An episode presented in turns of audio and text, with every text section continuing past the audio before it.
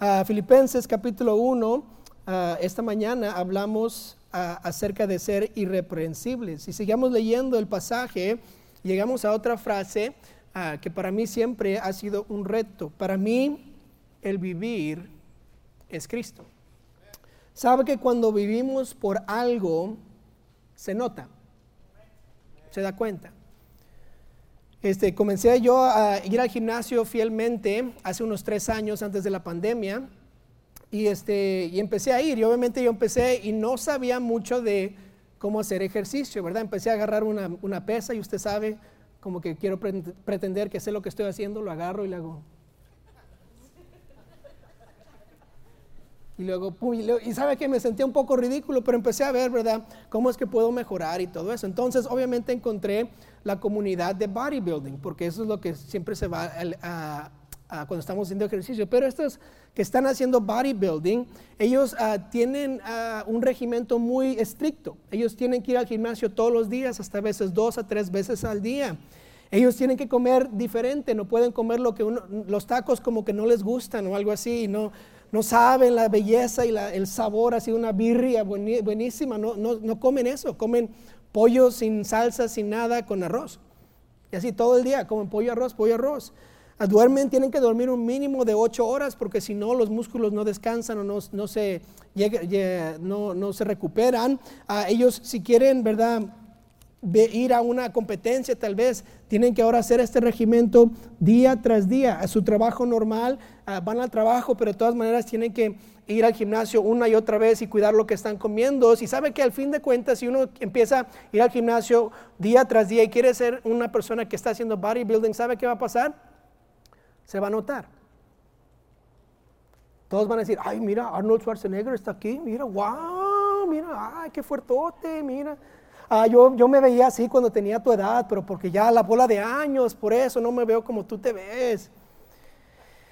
Pero cuando yo pienso en una persona cristiana que realmente vive la vida cristiana, yo pienso en Pablo. Cada decisión que él tomaba tenía que ver con esparcir el nombre de Cristo a todos lados. Cada vez que se paraba firme y era latigado o apedreado, no cambiaba su doctrina, se mantenía firme. Traía a él a otros a los pies de Cristo, les discipulaba ah, para que ellos también algún día trajeran a otros para Cristo. Yo no sé usted, pero yo quiero tener una vida en donde mi vivir sea Cristo. Que la gente cuando me vea diga, oh, Cristo es su Señor. Igual que vemos a una persona que va al gimnasio siempre y está en bodybuilding y decimos, ah, él sí va al gimnasio. Yo quiero que las personas me vean y digan, él es cristiano. Él vive para Cristo. Yo no quiero que nadie dude si yo soy un cristiano. Yo no quiero que alguien diga, pues que no sirve a Cristo como debía. Yo no quiero, yo quisiera tener evidencia en mi vida de que viví para Cristo, de que cada día me levanté, me, me desperté para servir a mi Salvador.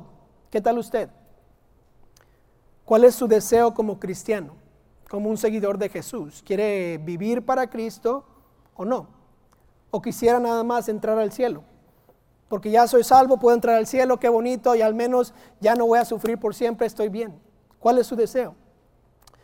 En estos momentos, en el libro de Filipenses, ah, nos encontramos a Pablo encarcelado en Roma por el simple hecho de predicar el Evangelio.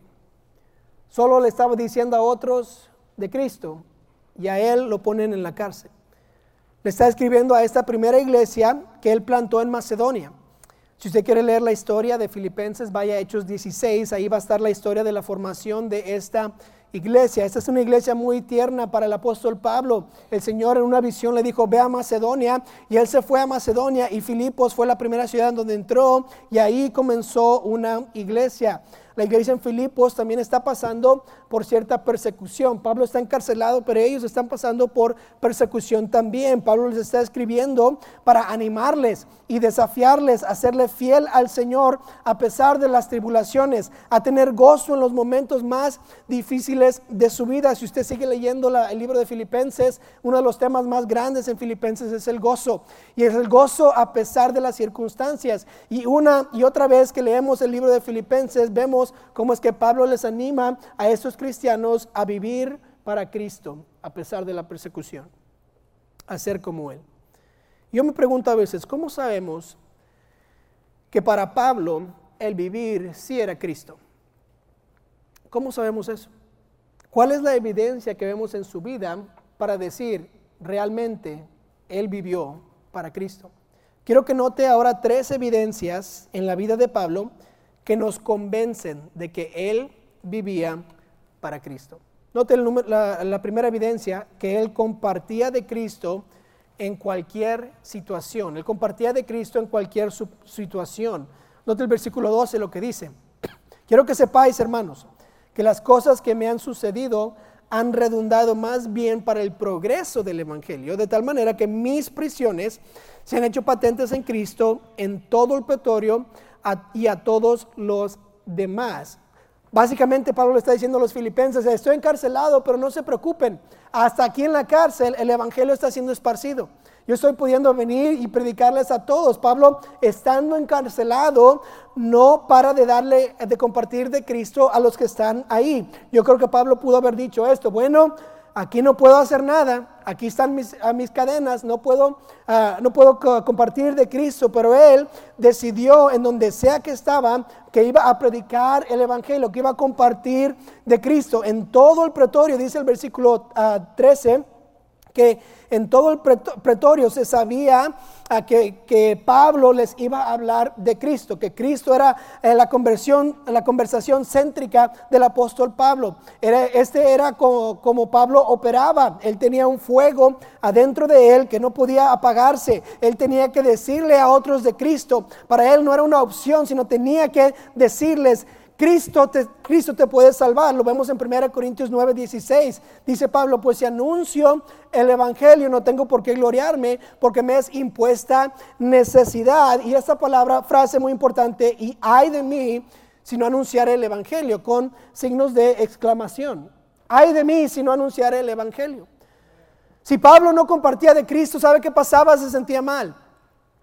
No, no, dormía bien, tenía algo malo en su mente, decía, tengo que compartir de Cristo. ¿Por qué? Porque hay de mí, hay, la palabra hay en griego es la palabra uoe, uoe, que quiere decir calamidad o desastre. Queriendo decir que cuando Pablo no podía compartir de Cristo, había una, una calamidad dentro de él, había un desastre en su espíritu que no le dejaba quieto, que él tenía que decir de Cristo. Y si no decía nada de Cristo, pues le dolía no, podía continuar. Una y otra vez vemos que Pablo le era necesario predicar el Evangelio. vemos en Romanos 1.14, a griegos y no griegos, a sabios y a no sabios que soy. Soy deudor de qué? Así que en cuanto a mí, pronto estoy a anunciaros el Evangelio también a vosotros que estáis en Roma. ¿Por qué? Porque no me avergüenzo del Evangelio, porque es poder de Dios para salvación a todo aquel que cree, al judío primeramente y también al griego. Él creía que tenía una deuda que pagarle al mundo, que tenía una deuda que pagarle a cada persona y esa deuda era el Evangelio. Una y otra vez, Pablo necesitaba compartir de Cristo en cualquier lugar, en cualquier momento y a cualquier persona. ¿Qué tal de nosotros? ¿Nos sentimos así? ¿Cuándo compartimos de Cristo? ¿Solo en los jueves y los sábados? ¿A quién le compartimos de Cristo? ¿Solo a los que se ven bonitos, a los que no ven con el ojo feo? ¿Se avergüenza usted tal vez del Evangelio? ¿O con denuedo lo comparte? Porque si Pablo vivía para Cristo, él compartía de Cristo, él hablaba de Cristo, él iba y cualquier momento él estaba diciéndoles, aquí está Cristo. Cuando esté en el trabajo, hermano, y haya la oportunidad, le quiero animar a compartir de Cristo. Cuando esté visitando la tía y Dios le dé una oportunidad, comparte de Cristo. Dios no quiere que nos quedemos callados. Él nos guiará y nos dará las palabras necesarias para compartir de Él. Al esperar, tal vez en una sala de espera, en el hospital, en la clínica, al lado de una persona, comparte de Él. Lo más probable es que nunca vamos a ver a esa persona después de ese día, después de ese momento. En cualquier situación, ¿sabe qué? Podemos compartir de Cristo. Si realmente mi vivir es Cristo, yo voy a compartir de Él en cualquier situación, en cualquier lugar, sea que esté en la cárcel, sea que esté en mi casa, sea que esté en el trabajo, cualquier lugar, compartiré de Cristo. La segunda evidencia en la vida de Pablo es esta, que se gozaba cuando alguien más compartía de Cristo. Él no solo compartía de Cristo, sino que se gozaba cuando alguien más compartía. Quiero que note esto en versículo 14. Dice, y la mayoría de los hermanos, cobrando ánimo en el Señor con mis prisiones, se atreven mucho más a hablar la palabra sin temor. tal vez le dieron un anuncio, tal vez alguien fue y les dijo a Pablo, hey, aquellos hermanos que todavía no compartían de Cristo porque se te fuiste a la cárcel, ahora están afuera y están compartiendo de Cristo. Y qué bendición. Pero mire lo que sigue, versículo 15. Algunos a la verdad predican a Cristo por envidia y contienda. Pero otros de buena voluntad. Imagínense cuando le están diciendo a Pablo, este hermano está predicando, pero quiere darte más problemas ahí en la cárcel. Por eso está predicando el Evangelio. él sabe que no puedes predicar y por envidia se está saliendo y está predicando para que te dé envidia a ti y para que te enojes.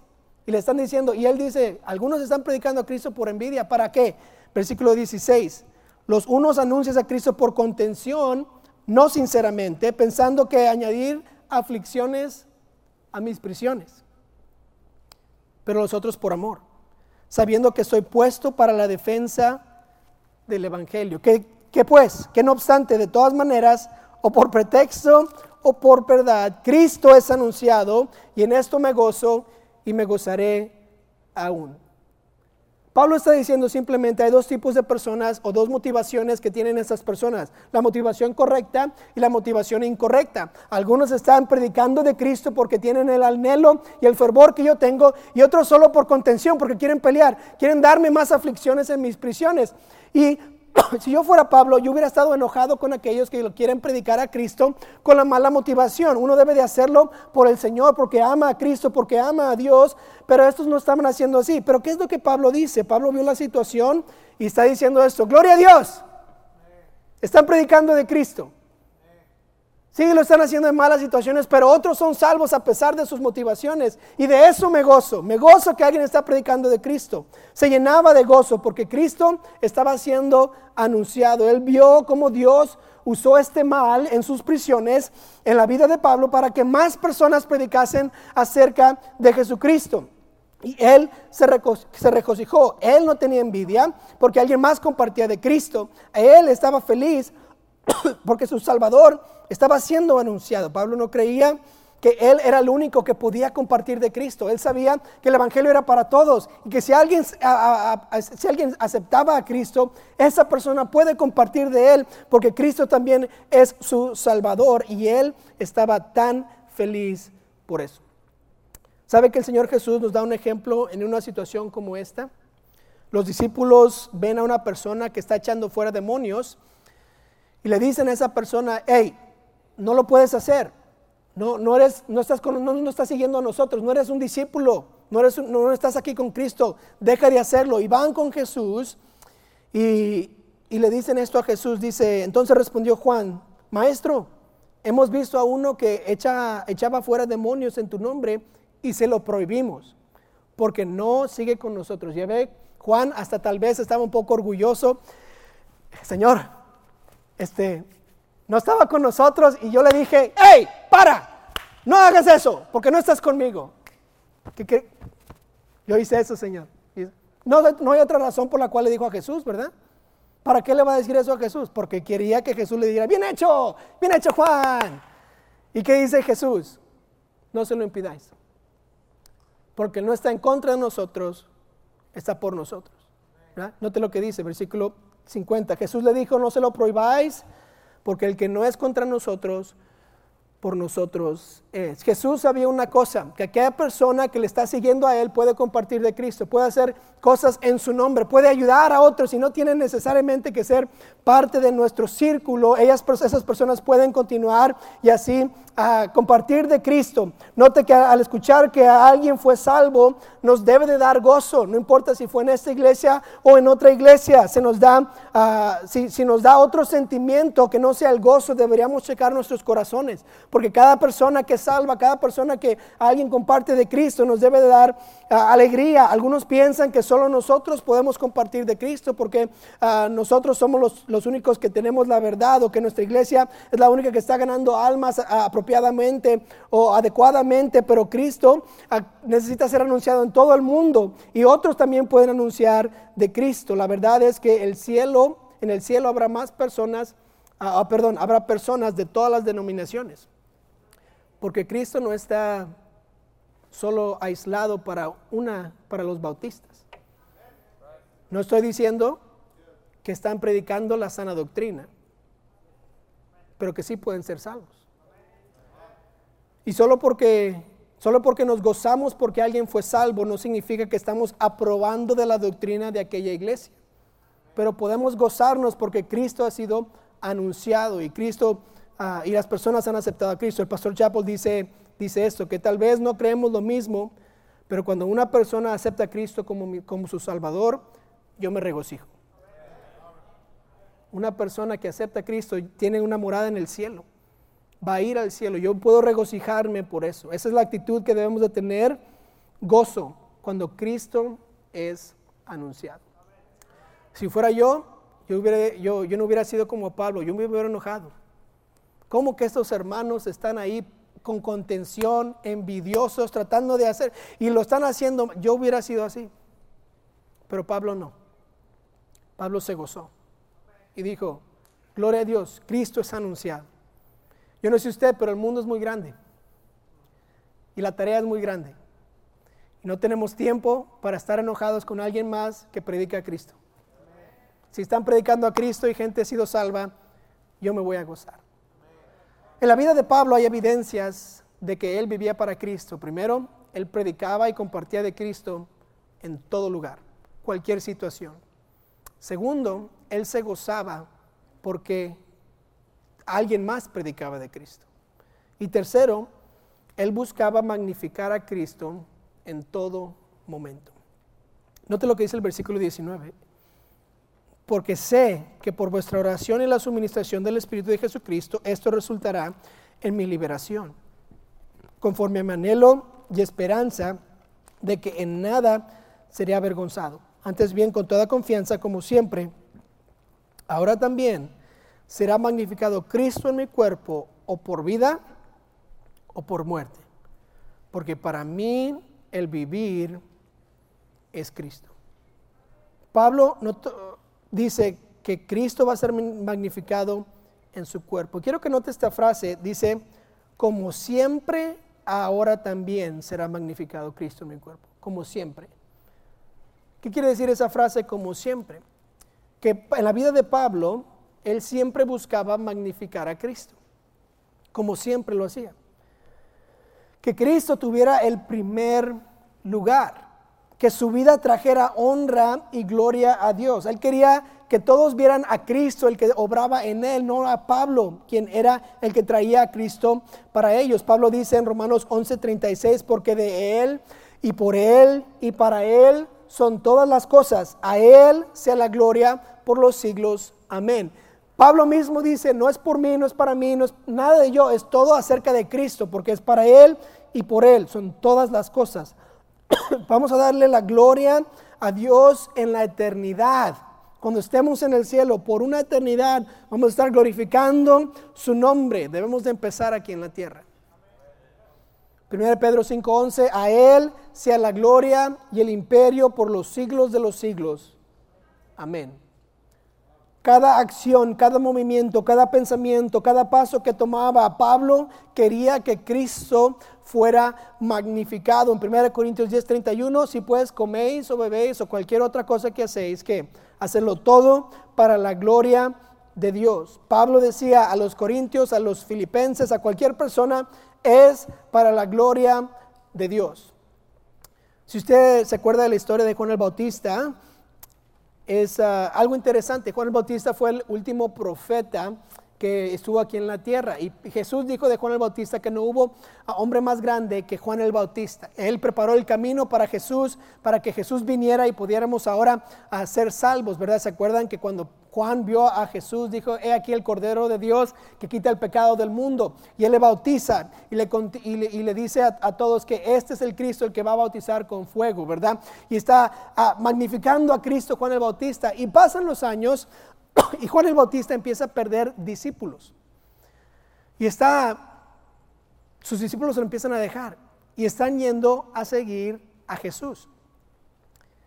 Y alguien está notando esto, una persona ahí está notando que Juan, los discípulos de Juan ya no hay tantos como antes, pero ve las mismas personas con Jesús y, le hacen la pregunta, hey Juan, ¿qué está pasando? ¿Dónde están tus discípulos? ¿Por qué es que están siguiendo a Cristo? Y Juan responde de esta manera en Juan 3:30 es necesario que Él crezca, pero yo mengüe.